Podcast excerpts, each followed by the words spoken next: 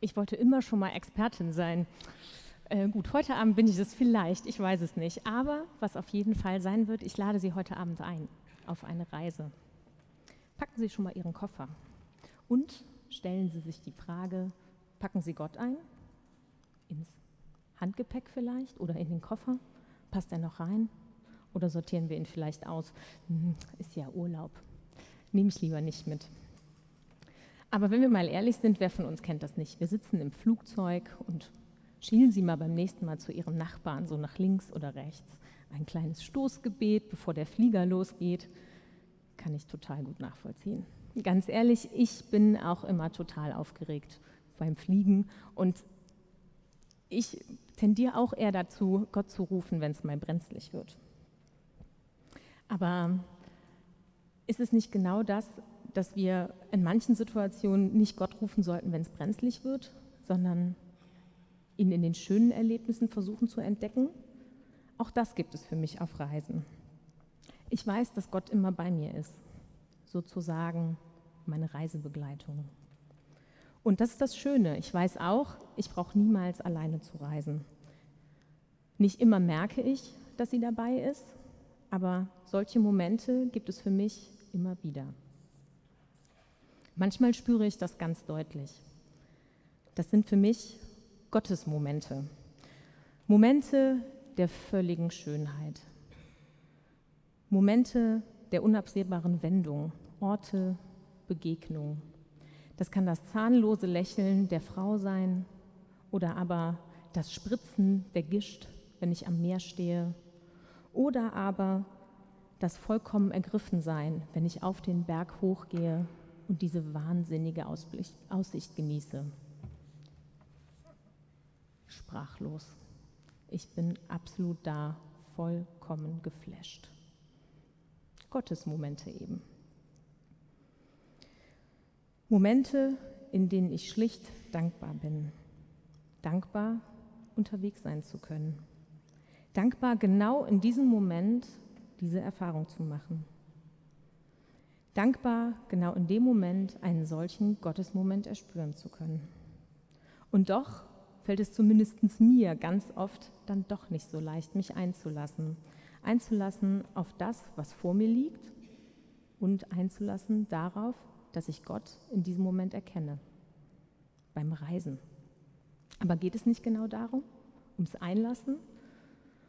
Okay, ich gebe zu, das wäre jetzt vielleicht ein bisschen wenig Botschaft, einfach nur einlassen und dann klappt das schon. Aber ich habe eben gesagt, ich lade Sie ein heute auf eine Reise und dazu gehört für mich, dass ich Ihnen heute eine Reisegeschichte erzähle. Eine Reisegeschichte von mir, denn genau da ging es genau darum, ums Einlassen. Bei einer meiner Reisen habe ich in Paris die Bekanntschaft mit einer mexikanischen Familie geschlossen. Uciel und äh, Maria, seine neunjährige Tochter, waren mit Aldo, ihrem achtjährigen besten Freund, gemeinsam unterwegs. Sie sind gemeinsam durch halb Europa gereist mit dem Motorrad. Das hat mich wahnsinnig beeindruckt. Und nach einem Tag voller Erlebnisse mit den dreien kam Uciel auf mich zu und bat mich um einen Gefallen. Ich habe erstmal gedacht, okay, ein Gefallen, gut, was kommt denn jetzt? Und dann erzählte er mir, dass sein Visum abgelaufen sei und er deswegen das Land nicht verlassen dürfte. Und er bat mich, die beiden Kinder über die Grenze zu bringen, von Paris nach London zum Flughafen. Habe ich gedacht, okay, Kinder von Paris nach London zum Flughafen. Sofort spukten in meinem Kopf sämtliche Vorurteile, Ängste, Unsicherheiten. Das wurde riesengroß und ich habe sofort gedacht, meine Güte, was will der von mir? Ich mache bestimmt was total Illegales. Der will mir Drogen unterschmuggeln.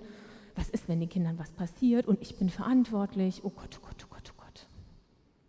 Oh Gott, oh Gott, oh Gott. Richtig. Oh Gott. Denn plötzlich war es da, dieses Gefühl. Ich muss einfach vertrauen. Einfach vertrauen auf Gott. Dieser Mann, der mir gegenüberstand, möchte mir, einer Frau, die er seit einem Tag kennt, seine Tochter anvertrauen. Vertrauen auf Gott und darauf, dass ich es einfach ausprobieren muss. reinspringen ins Abenteuer, ins Ungewisse, in das, was vor mir liegt, die Hürden und die Erlebnisse. Und an alle Zweifler und Skeptiker, ja, das hätte auch ins Auge gehen können. Ist es aber nicht, glücklicherweise. Ich glaube, dass Gott einfach mit mir auf Reisen war. Es war nicht so leicht, wie ich erhofft hatte. Und dennoch, ich bin belohnt worden. Mit zwei weinenden Kindern, die in London in der Abflughalle standen und nicht mehr ohne mich weiterreisen wollten. Mit einer Mutter, die aus Mexiko angerufen hat und voller Dankbarkeit war für eine Frau, die ihr wildfremd war und die sie noch nie im Leben gesehen oder mit ihr gesprochen hat. Und ich bin beschenkt worden mit der Gewissheit, dass ich mich einfach einlassen muss, dass ich mich trauen muss, trauen muss, mich einzulassen. Was für ein Geschenk. Und nur dadurch, dass ich meine Ängste und Unsicherheiten und Vorurteile abgelegt habe, war es möglich für mich, diesen Gottesmoment zu erspüren. Und genau darum geht es für mich. Geben um empfangen zu können. Nur dadurch, dass ich bereit war, meinem Gegenüber offen gegenüberzutreten und zu geben, konnte ich auch empfangen.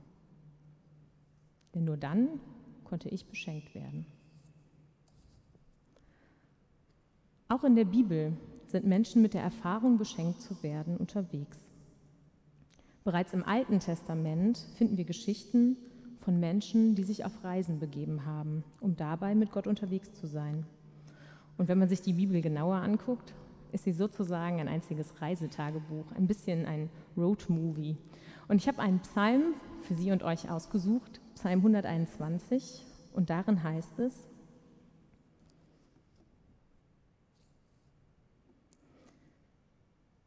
Ich hebe meine Augen auf zu den Bergen. Woher kommt mir Hilfe?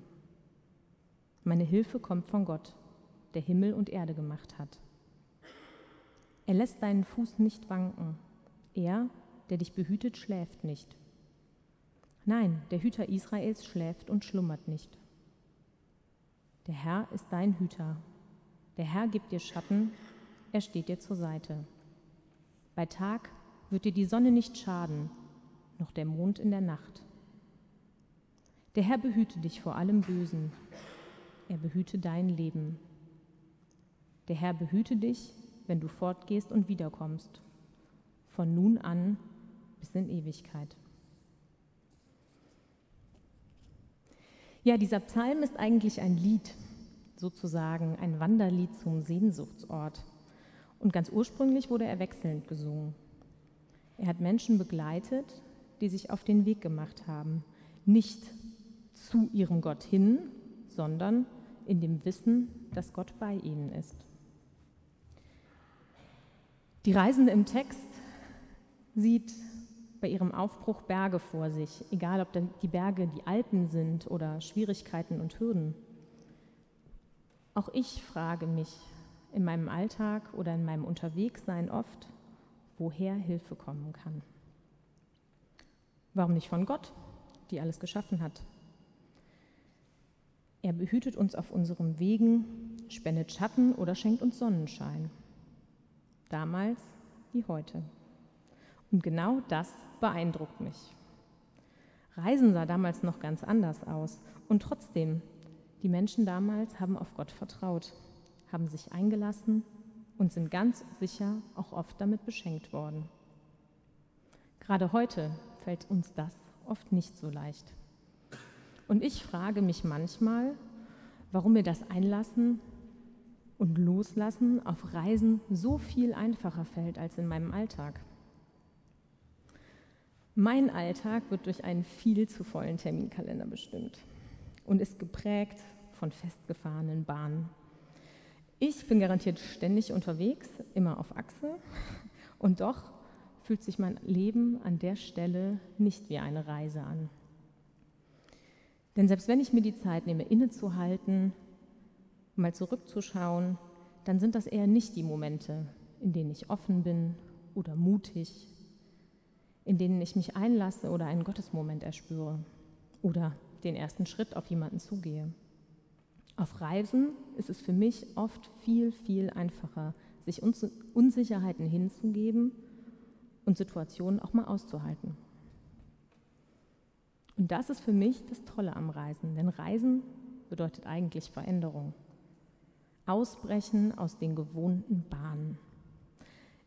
Es gibt diesen total schönen Satz. Das Leben beginnt am Ende der eigenen Komfortzone. Und genau so ist das, finde ich.